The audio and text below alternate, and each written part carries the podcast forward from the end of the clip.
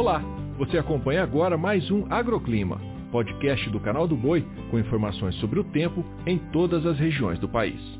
Olá, muito bom dia para você que nos acompanha. E hoje abrimos a previsão do tempo falando sobre uma forte chuva que atingiu o Rio Grande do Norte e deixou vários bairros sem energia elétrica em Natal. Segundo o Centro Nacional de Monitoramento e Alerta de Desastres Naturais, foram mais de 230 milímetros de chuva em apenas 24 horas na capital, sendo que a média desse mês de novembro era de apenas 23 milímetros. A chuva surpreendeu outros municípios, também como São José do Mipibu, que registrou cerca de 360 milímetros, segundo estações do CEMADEM. Essa chuvarada toda foi consequência da posição do vórtice ciclone de altos níveis, o VECAM, que gera uma seca no centro e muita chuva em sua borda.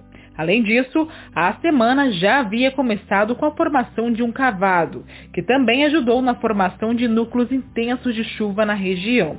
Aliás, a chuvarada vai continuar intensa em partes do Nordeste, com volumes em torno de 35 milímetros entre Maranhão, Piauí e Ceará.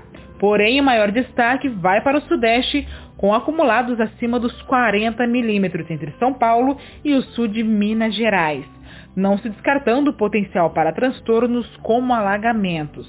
Já nas demais áreas, não há expectativa para chuva nesta quarta-feira. Com relação às temperaturas, a máxima prevista é de 33 graus em Santa Rosa, 35 em Jaboticabal e Cajazeiras. Em Colíder, pode fazer 37 graus e em Vira, máxima de 34 à tarde. O agroclima pode ser acompanhado também na programação do Canal do Boi e em nosso portal, o sba1.com. Até a próxima!